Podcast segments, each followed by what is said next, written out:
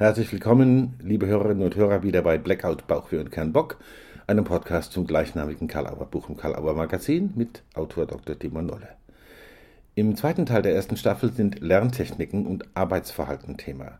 Besondere Bedeutung kommt hier im Kontext von Prüfungs- und Lernberatung der Auftragsklärung zu. Wie bemerkt man Blockaden und erkennt ihre Formen? Welche Hidden Beliefs beeinflussen Lernerfolge, beziehungsweise ihr Gegenteil? Wie können Motivation und dafür notwendige Ressourcen entdeckt und entwickelt werden? Ein Leitsatz, nicht Denken durch Lernen ersetzen, sondern Denken lernen. Viel Spaß!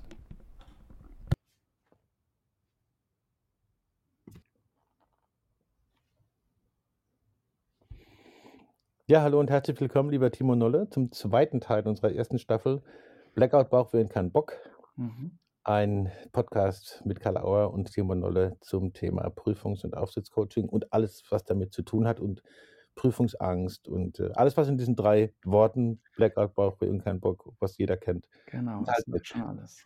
Wir haben uns äh, im ersten Teil über so drei äh, Aspekte unterhalten, die ganz besonders wichtig sind, wenn man sozusagen in eine Auftragsklärung geht oder in das, worum handelt es sich eigentlich? Was ist Vorderbühne, Hinterbühne, könnte man sagen. Mhm. Lernen und verstehen, äh, Lerntechniken, Lernverhalten. Äh, du hast gesprochen von der emotionalen Einstellung respektive Selbstregulation. Ja. Und du hast gesprochen von Blockaden und Motivation. Ganz genau. Ich fände es ganz gut, weil es auch im Buch so ist und das macht Sinn aus meiner Sicht von der, von der rhythmischen Aufbau her. Mhm. Wenn wir mal auf diesen ersten Teil ein bisschen genauer gucken, lernen und verstehen, Lernverhalten. Worauf kommt es an? Was erlebst du da? Was gibt es da für interessante Beispiele? Äh, was es sozusagen, was den Blick verändert, wenn man äh, auf die Weise dran geht, wie du dran gehst. Genau, das ist ähm, also das ist der eine wichtige Teil von diesen drei Bereichen, um die es in meiner Arbeit ähm, im Schwerpunkt geht. Und der Bereich äh, Lernen und Verstehen, also Lerntechniken und ähm, Prüfungsstrategien und Taktiken und so, das, was du jetzt ansprichst, ähm, der ist auch deswegen so wichtig, weil er häufig vergessen wird. Also in ähm, psychologisch orientierten Beratungsangeboten wird mhm. gerade dieser Aspekt häufig übergangen, das hat schon damit was zu tun, dass wenn man jetzt zum Beispiel irgendwie sich mit Prüfungsängsten in einer, an einer therapeutischen Praxis meldet, dann erleben sich Therapeuten in der Regel nicht als jemand, der jetzt eine Lerntechnik erklärt. Das ist auch äh, kein mhm. kassenärztlich zugelassenes Verfahren, Lerntechniken. also von, allein schon deswegen gibt es an der Stelle Schwierigkeiten. Mhm. Ja. Also äh, Therapeuten kennen sich in der Regel damit nicht so gut aus und, und haben, haben dafür auch, das ist, das ist nicht, nicht deren Alltag in einer Praxis, Lerntechniken mhm. zu erklären. Ne? Mhm. Und im, im Prüfungscoaching kann das aber durchaus ganz wichtig sein, weil halt viele Leute, die Ängste haben, natürlich auch falsch lernen. Und mhm. deswegen ist es wichtig, dazu was sagen zu können und auch, dass einem das auffällt, dass da was schief läuft. Weil häufig sind die Ängste, durch eine Prüfung zu fallen, schlicht und ergreifend berechtigt, weil die Leute einfach falsch sich vorbereiten. Mhm. Mhm. So, woher kommt das eigentlich? Mhm. Ähm, einer der ersten Sätze oder Gedanken zum Thema Lernen, den Kinder in der Schule hören, das ist der Spruch, äh, wenn man dich nachts um drei weckt, dann musst du das ohne Nachdenken sagen können. Das ist so mhm. ein Satz, den viele Menschen schon in der Grundschule hören, äh, beim Einmal-Eins lernen oder bei den ersten Vokabeln oder irgendwie sowas. Mhm. Und das Problem ist jetzt, dass dieser Gedanke hängen bleibt. Und zwar hängen bleibt in der Form, dass das als Zielvorstellung genutzt wird für die Vorbereitung von Prüfungen äh, und Klassenarbeiten. Nehmen wir erstmal die Schule so als erster Lernkontext. Mhm. Ähm, die Vorstellung bleibt also, wenn ich ähm, was für eine Klassenarbeit lernen soll, dann muss ich das so lernen, dass wenn ich dann in der Klassenarbeit die Frage auf dem Zettel lese, dass ich, dass ich dann die richtige Antwort direkt dazu schreiben kann. Mhm. Die Prüfung ist also eher ein Abprüfen dessen, was da vorher mhm. quasi mhm. reingefüllt wurde. Also das mhm. Prüfen, ob das da noch drin ist. Mhm. Und wenn man diesen Satz ähm, wenn man dich nachts weckt, dann musst du das ohne Nachdenken sagen können. Wenn man den ehrlich nimmt oder ernst nimmt, wortwörtlich, dann heißt das, wenn ich gelernt habe, brauche ich nicht mehr denken. Mhm. Und das ist der Fehler. Mhm, das ist sehr spannend. Das, das muss man sich fast notieren. Also, mhm. Ja, ne? Mhm. Das das ist also Lernen heißt denken lernen und nicht Denken durch Lernen zu ersetzen. Das ist im Mhm. Das ist das Missverständnis. Mhm. Und viele Lehrkräfte haben dieses Missverständnis auch. Die konzipieren Klassenarbeiten so, dass als Antwort das hingeschrieben werden muss, was vorher an der Tafel stand. Also, dass ich im Prinzip die richtige Antwort aus dem Unterricht dann da da der Frage halt zuordne, aber ich brauche im Prinzip das nicht selber denken in dem Moment. Mhm. Und, ähm äh, das ist das ist insofern 'n Fehler, als dass diese Art des Lernens für unser Gehirn gar nicht gut funktioniert. Also, Mhm. das, was übrig bleiben würde, wäre ja Auswendiglernen dann. Und Mhm. und Auswendiglernen ist keine artgerechte Gehirnbenutzung. Also, äh, unser Gehirn funktioniert hardwareseitig anders, ne? Das ist, äh, da das ist Mhm. wir sind halt kein USB-Stick, da gibt's große Unterschiede. Mhm. Ähm, der USB-Stick ist genauer gesagt genau das Gegenteil von unserem Gehirn. Der kann sich nämlich er kann alles speichern, hat aber nix verstanden. Und wir Mhm. Menschen können halt Dinge nur speichern äh, äh, können können Dinge nur verstehen, aber nicht speichern. Das ist Mhm. der Unterschied, ne? Mhm. Mhm. Also, ähm, wir wir können Sachen nur im Kopf behalten, wenn wir 'n Muster darin erkennen oder 'n Muster dazu erfinden. Das ist Mhm. auch ganz wichtig. Die ganze Metaphorik ist sozusagen 'n bisschen schräg, wenn man immer von Speichern und sich merken in diesem Sinne Genau. spricht, oder? Das Mhm. das Ja. ist hardwareseitig, wie gesagt, gar nicht vorgesehen, das so zu Mhm. machen, ne? Mhm. Also, ganz einfaches Beispiel, ähm, wir wir wir erfinden auch zu ganz einfachen Sachen irgendwie eine Art von Melodie, um uns das als Muster zu merken. Du kannst Mhm. ja mal im Kopf grade deine Telefonnummer sagen und alle, die gerade zuhören, können mal grade ihre Telefonnummer sagen, als ob sie die irgendjemandem sagen, der sie halt braucht. Mhm. So. Hm. Und jetzt jetzt hat man die gesagt in einer bestimmten Abfolge. Ja. Also, irgendwie erst 4 Zahlen und dann 3 oder vielleicht 'ne Melodie oder irgendwie so. Und Mhm. jetzt probier mal, das anders zu sagen. Also, vielleicht nicht 3 Zahlen zuerst, sondern 4 oder so oder 'ne andere Melodie dazu zu sagen. Das Da geht schon nicht mehr. Äh, da ist alles durcheinander. alles durcheinander, genau. Mhm. Mhm. Das heißt, wir wir wir wir konstruieren zu den Dingen, die wir behalten wollen, immer irgendwie ein ein Muster oder orientieren uns an irgend 'nem anderen Zusammenhang. Mhm. Und, ähm und dann können wir Sachen, ähm, im Kopf behalten. Mhm. Für das für das also, wenn man jetzt sagt, Lernen heißt denken oder denken lernen, Mhm. dann heißt das auch, ich muss zuerst die Sachen verstehen. Und Mhm. dann kann ich natürlich im Anschluss auch noch Dinge auswendig lernen. Die Prüfungen, die sind natürlich häufig da kann man jetzt diskutieren, ob das sinnvoll ist oder nicht, die sind häufig so aufgebaut, dass man die richtige Antwort hinschreiben muss. Und es ist Mhm. manchmal schon auch sinnvoll, dass man, äh, bestimmte Werte kennt oder, ähm, bestimmte Mhm. Prozesse einfach auswendig drauf hat, dass ich in der Chemie 'ne Formel irgendwie hinschreiben kann. Das heißt, an irgendeinem Punkt in der Vorbereitung für 'ne Prüfung muss ich auch bestimmte Fakten oder Fachbegriffe auswendig können. Mhm. Aber der erste Schritt ist das Verstehen und der zweite Schritt ist das Auswendiglernen. Alleine diese Reihenfolge zu berücksichtigen bei 'ner Prüfungsvorbereitung ist enorm wichtig. Mhm. Erst verstehen, dann auswendig lernen. Das heißt auch, dass ich beim Verstehen es noch nicht auswendig können muss. Mhm. Mhm. Ähm, verstehen heißt im Kern selber erklären können und auf andere Kontexte übertragen. Mhm. Und Mhm. das ist auch etwas, was was viele, ähm, anders machen. Ja, also, wenn ich ich mache ja sehr viele Workshops für für Schüler und Studierende oder so und frage dann immer: „Wie lernt ihr eigentlich?“ Mhm. Und dann sagen die: „Na ja, ich ähm, ich habe ja irgendwie meine Unterlagen aus dem Unterricht und dann schreibe ich mir eine Lernzusammenfassung oder Lernzettel.“ Mhm. So, das ist also wie so 'ne Art Verdichtungstechnik. Ja, dann gibt's auch immer die Frage, wo wie kann ich erkennen, was was in der Prüfung drankommt und was nicht? Also, eigentlich ist die Frage, was kann ich weglassen, ne? Mhm.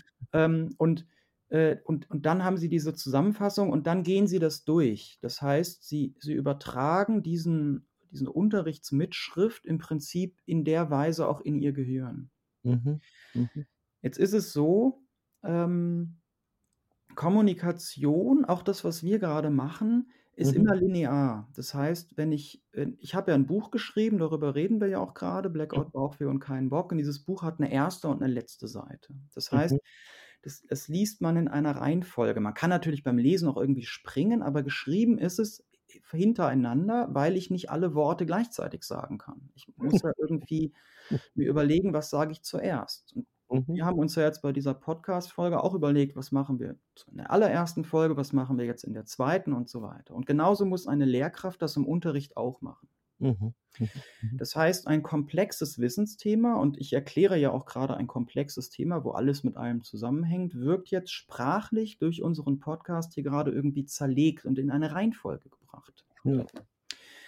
Und wenn man jetzt aber diesen Podcast sich ganz anhört, alle Folgen anhört und verstanden hat, dann hat man verstanden, dass die letzte Folge ganz viel mit der ersten zu tun hat. Mhm. Die dritte wiederum mit der vierten meinetwegen oder so. Ja, genau. Mhm.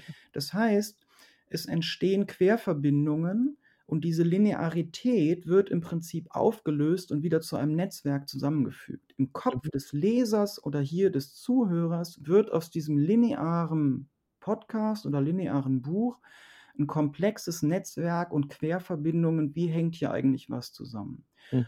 Ohne dass es diese Verbindungen und dieses Netz, dieses, dieses vernetzte Verstehen also wenn, wenn das nicht passiert, dann gibt es kein, mhm. rechtes, kein, kein richtiges Verständnis. Mhm.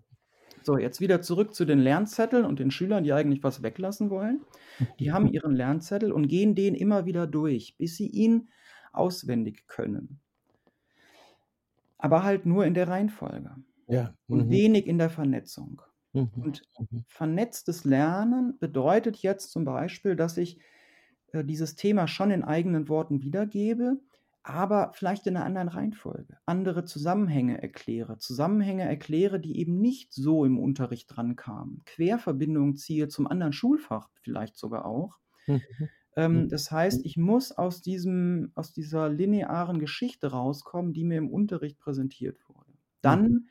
dann habe ich etwas verstanden und dann kann ich, dann kann ich mich darin bewegen. Das, ich benutze immer gerne so das Beispiel der Ortskenntnis in einer fremden Stadt dann habe ich Vernetzungen, dann kann ich ab, also Umwege gehen oder wenn Baustelle ist, kann ich irgendwie mal drumherum laufen oder ich kann eine Abkürzung finden. Ich kann auch Leuten einen Weg erklären. Das finden die dann zwar nicht unbedingt, aber ich habe es versucht. Genau. Und ähm, das überhaupt erstmal zu erklären, also was ist, was ist Lernen als Zielvorstellung, das nützt den Schülern und den Studierenden, Auszubildenden unglaublich viel, dass sie erstmal merken, äh, was, was möchte ich eigentlich durch das erreichen, was ich Prüfungsvorbereitung nenne. Hm. Das, das, erinnert mich jetzt wieder auch so ein bisschen tatsächlich auch an das mit der Auftragsklärung. Ich will da nicht drauf rumreiten. Ja. Aber sozusagen, dass man dann sich Klarheit darüber verschafft, ich gehe jetzt zu Nolle oder zu, oder zu jemandem, ja. der von ihm ausgebildet ist und macht es und dann wird erstmal gecheckt, was soll dabei eigentlich rauskommen.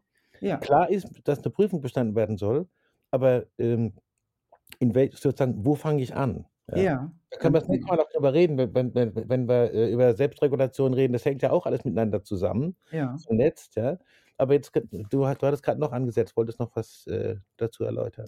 Naja, die, ähm, das ist dann ja, ne, also das ist eine Frage der Reihenfolge. Also zuerst kommt dieses Verstehen mhm. und dann kann ich mir beim Verstehen schon mitnotieren, äh, dass ich vielleicht ähm, an der einen oder anderen Stelle dann was auswendig wissen muss. Also ein Fachbegriff vielleicht dazu oder ähm, irgendwelche Zahlen oder Formeln. Und mhm. das, das, das kann ich mir merken, kann sagen, okay, das gucke ich mir dann später nochmal an.